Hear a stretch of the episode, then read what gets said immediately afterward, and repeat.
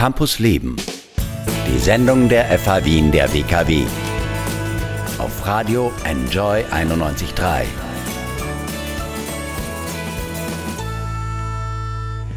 Willkommen zurück bei Campus Leben. Heute mit einem Spezial zur Internationalisierung an der FH Wien der WKW. Heute bei mir zu Gast ist Vittoria Durante. Sie ist ursprünglich aus Italien, aber auf einem amerikanischen Ticket nach Wien gereist. Zur FH Wien der WKW, wo sie jetzt Marketing und Kommunikation studiert. Hello, Vittoria. Hello, hi, nice Hi. to meet you. Wir werden auf Englisch äh, reden, ich sage das nur gleich. Uh, Vittoria, you are originally from Torino, from Italy. Exactly. Yeah, but you studied three years at the Southern Utah University in the USA. Yeah. So why did you decide to come to Vienna? You're one of our international students, so to say. Yeah. All right, so mm, the first reason why was because I had the opportunity to come here from my university and there were some scholarship available and there were so many study abroad programs so i could actually decide like on many programs in europe and i was really attracted by vienna Funny. So- why? Um, because it was closer home Yeah, okay, and that this was is the first good- reason Yeah. exactly Yeah. Because it was like more than one year that i wasn't visiting home Mm-hmm. so that was a good reason and my family was really happy about yeah, that I believe. Yeah, yeah. After three years in the US, so Yeah. far away. Yeah. and then also because i really like mountains Yeah. and i wanted to go in a bigger city Uh-huh. because my city in utah is really small Yeah. and so i wanted to see like culture and a big city a lot of people and so i was attracted by vienna Nice. So, uh, which kind of culture did you see already? We have the opera ball tomorrow. Yeah, I, You've I heard went about to uh, one opera house with Yeah. my grandparents that they came from Italy to visit me, Ah, and so I took them like for a surprise. Ah, nice, really Yeah, nice. yeah. So, and uh, of course, you you decided for Vienna, but also for the FH Wien der WKW. Maybe there was a reason behind it. Um, Yeah, it was the partner uh, from Yeah. my university. So actually in Vienna we just had FH Wien. Uh huh. So I had to come here, but I was happy to do that. Cool. Okay. So you're studying um, marketing and communication. Yeah. Where do you want to go? Maybe uh, one day you. All right, so I'm doing marketing as a major and communication as a minor. Yeah. um, so my main studying is marketing yeah but i'm actually more into communication and media studies Okay. uh, which is my minor so it's like less huge than the marketing part but um, yeah i would like to be maybe a producer in okay. my For future music career. or for Or f- more television or Ah, movies yeah. Interesting. but i really like also the marketing part Okay. so maybe in the television production Ah, that's really interesting. You um, were also already working um, at the campus in Utah because I have to explain this. Campuses in the in the US are much bigger than here. Maybe at the FH Wien, the WKW, I don't know how many students there are here, but it's like a lot more in the US. It's like in Utah, you have you told me eleven yeah 11000 11,000 people living on one campus, more Yeah. or less. And um, yeah, you all have jobs there. So you were working Yeah. also at the radio station. Exactly. I there. did something there, and then I was working also in the international office. Uh-huh. So um, all the students that were coming, I was like kind of an ambassador also, so helping them like for accommodation or like documents, and try you know to make them comfortable in Yeah. the in, on campus. Yeah, cool.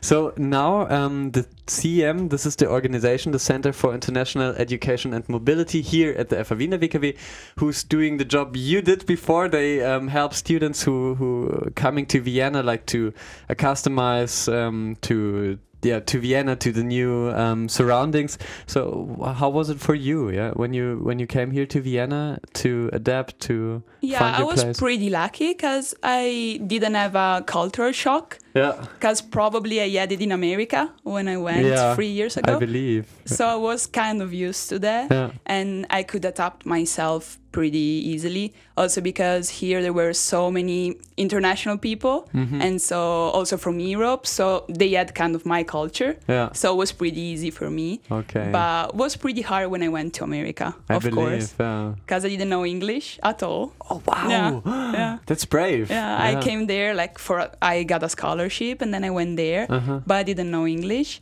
So at the beginning I was alone. I didn't know anything. I didn't know where to go for grocery shopping. Yeah, so it was course. pretty hard. So and so now Vienna was really easy. Yeah, yeah. oh, nice. And the CM uh, was helping, I guess, of course, too.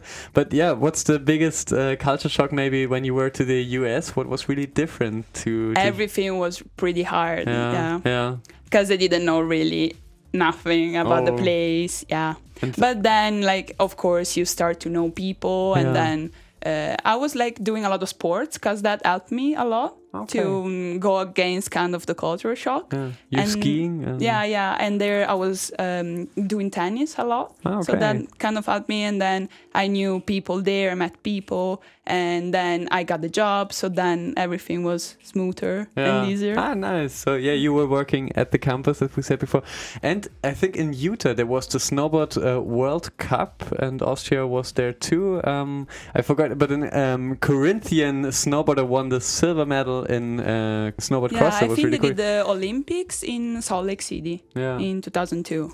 Yeah, and now this year, yeah, there was the World Cup in snowboarding too. Really cool. So a nice place for sport for working.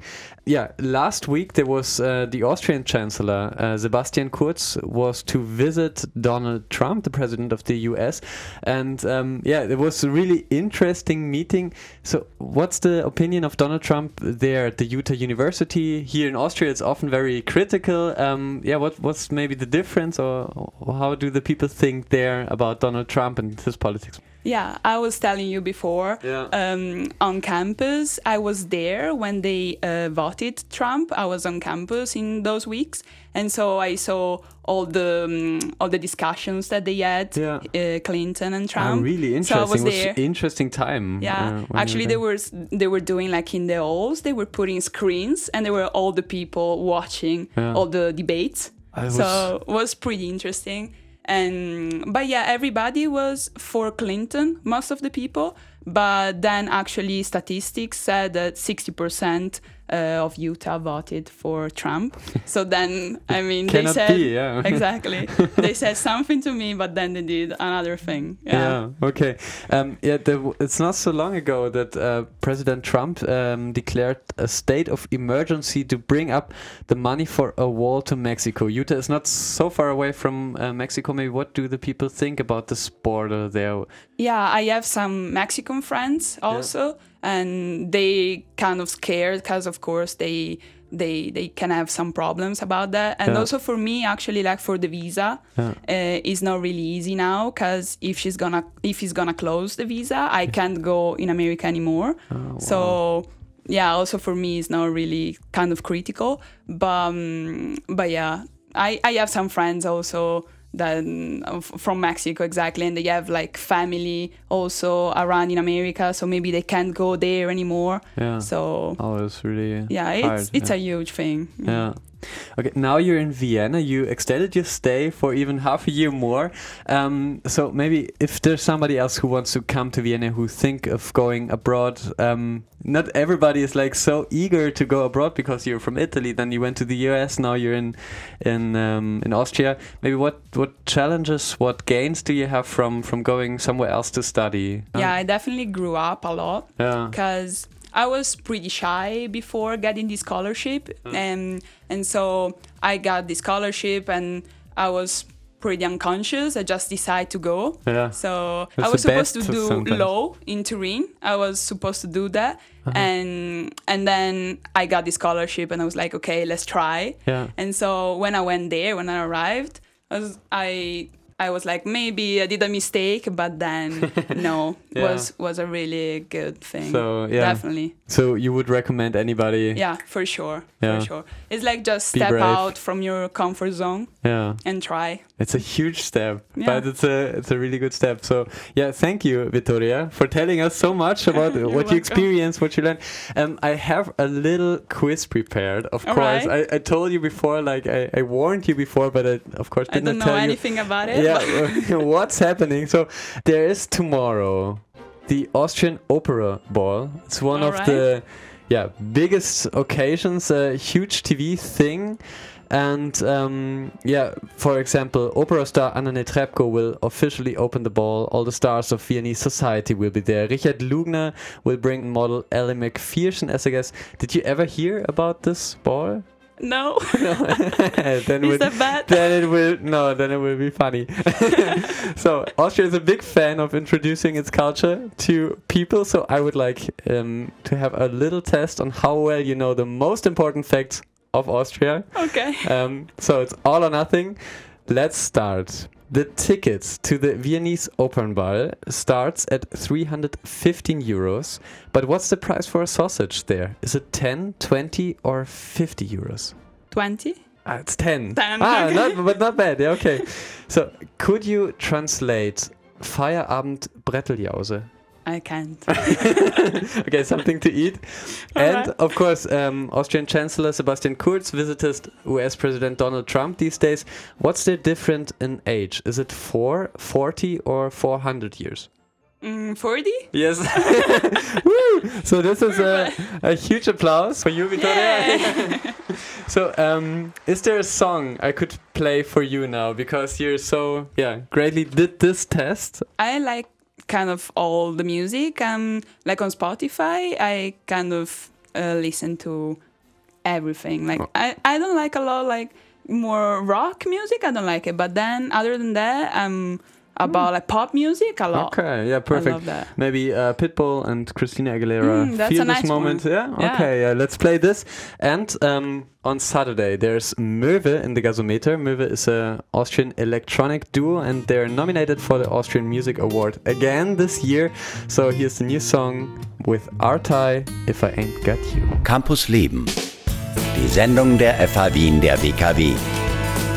Auf Radio NJOY 91.3.